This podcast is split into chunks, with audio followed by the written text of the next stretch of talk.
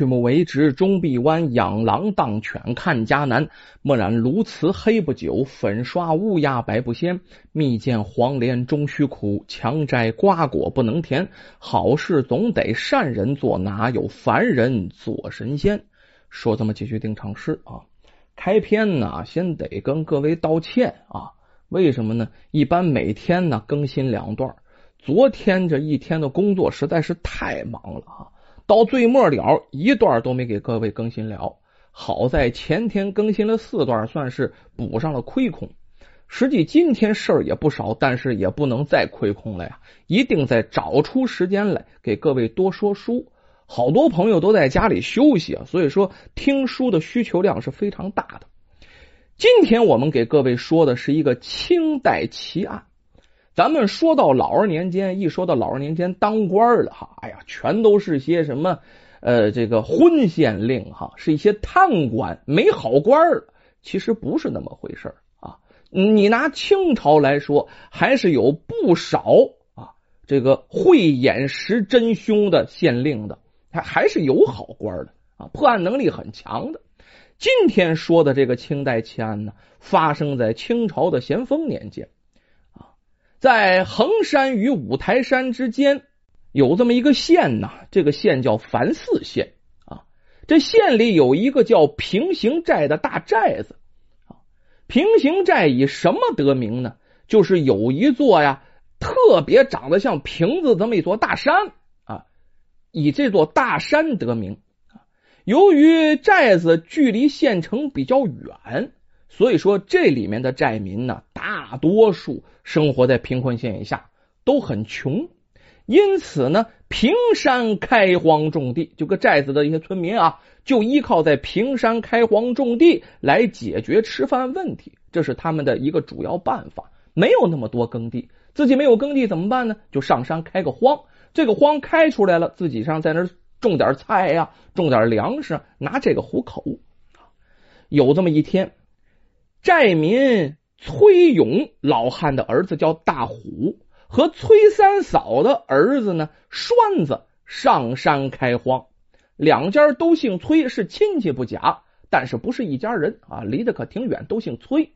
可是这俩孩子上山开荒，却被人杀死在山上。大虎跟栓子两家老一辈关系特别好。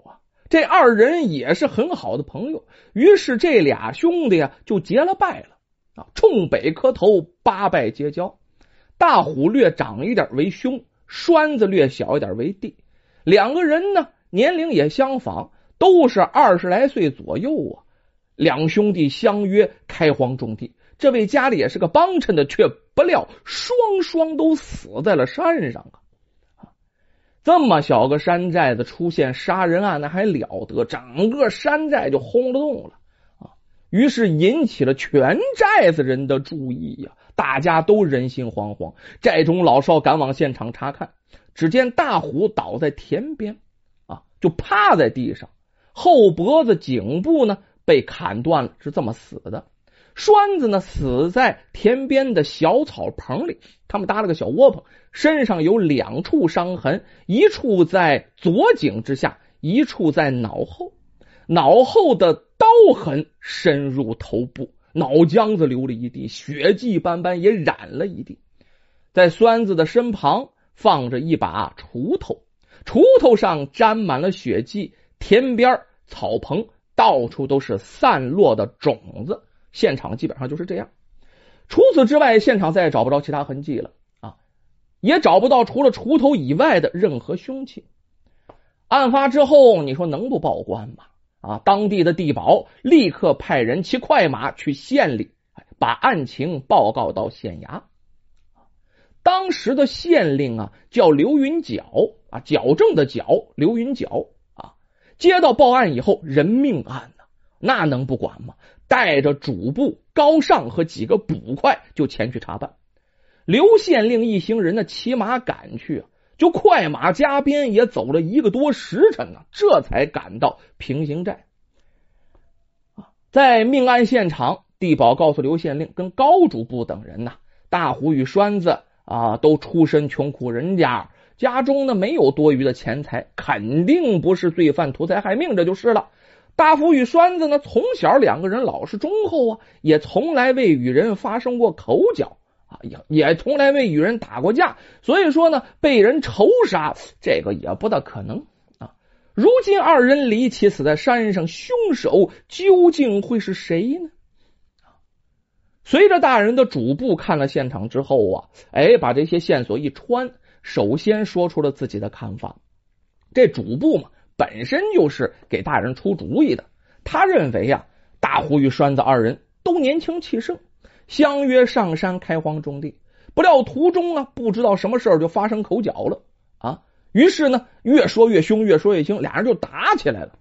大虎用锄头砸伤了栓子后啊。背着种子走到田边啊，他以为教训了一下自己弟弟栓子没什么，结果栓子不会怎么样，于是就没放在心上。片刻之后，这栓子呀从地上爬起来了，追上了大虎，冷不防从后面用这个镢头啊，冷不防的当一下子啊，就挖断了大虎的后颈，大虎倒地死亡，这不趴那了吗？杀死大虎以后，这个栓子。拖着受伤的身子回到草棚，越想越不对，想到自己亲手杀死了义兄啊，无颜面再回去见这个崔忠伯和寨中的乡亲啊，也难以逃脱法网的制裁，于是呢，便自杀身亡。你看这高主簿的分析啊，与现场的所有的环境非常相符，头头是道，就跟他看见的似的啊，非常有道理。这一分析。一边啊，沿着草棚走向田边，用手指着案发现场所有的物证，一一做了说明。啊，这高主簿分析的有鼻有眼的，不是吗？看上去也符合现场啊！哎，随行的捕快呀、寨民呢，听了之后啊，都连连点头称赞。哎，高主簿分析的很对呀！啊，高主簿厉害呀！高主簿英明啊！高主簿真不错呀！所有人都夸赞的高祖部，这事儿弄得很明确了。可是唯有这刘县令一言不发，仔细勘察现场的一切。众人见这刘大人不说话，这心里颇为疑惑呀。拍板得是这刘大人呢。这高主部便问这刘县令：“啊，大人呐，呃，我分析的是否有错漏之处啊？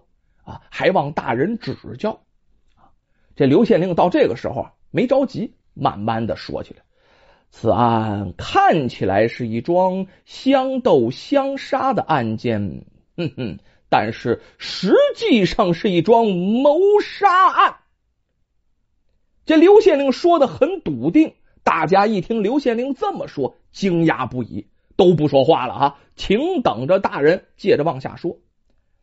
首先呢。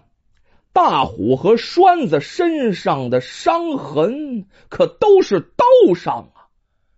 身边摆放着镢头，放的工整，还刻意划掉了上边的泥巴。由此可见，这不过是凶手借以迷惑人用的。但凡杀人工具，必然是胡乱一丢就完事儿了，哪有摆放工整，而且还把泥巴刮掉的？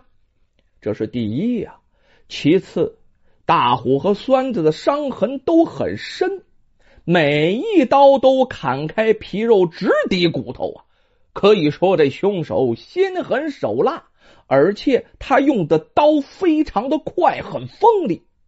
现场只有一把镢头啊，这镢头是农具啊，镢头砍中人后造成的伤痕是窟窿状的。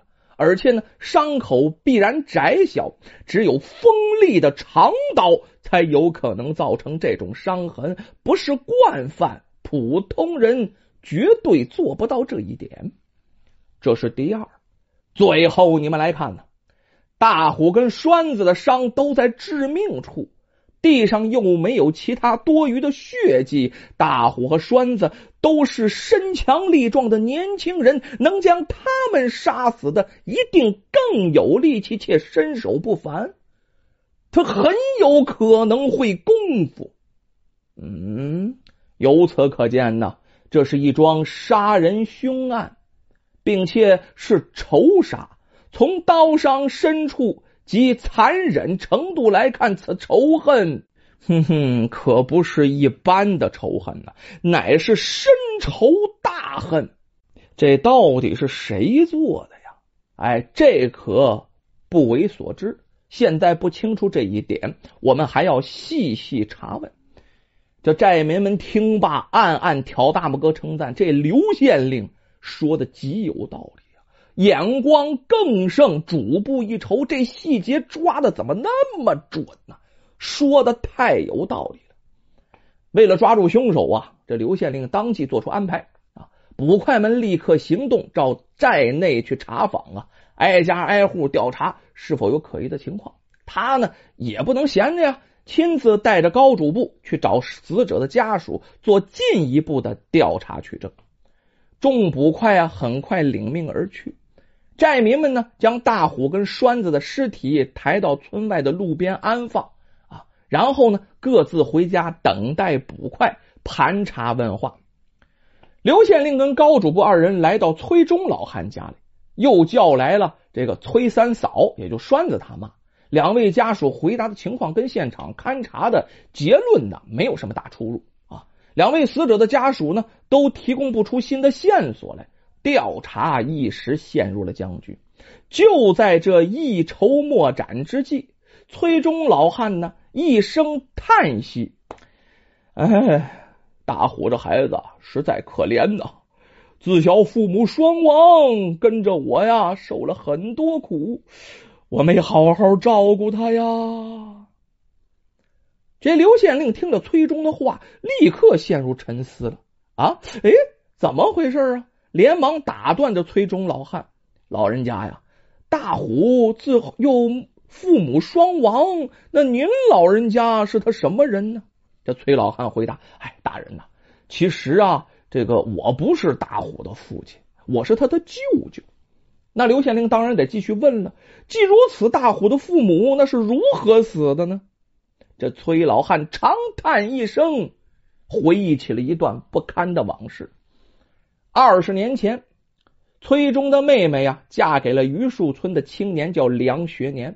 啊，榆树村距离呀平行寨有二十多里远。婚后，夫妻二人生了一个孩子，这个孩子就是大虎。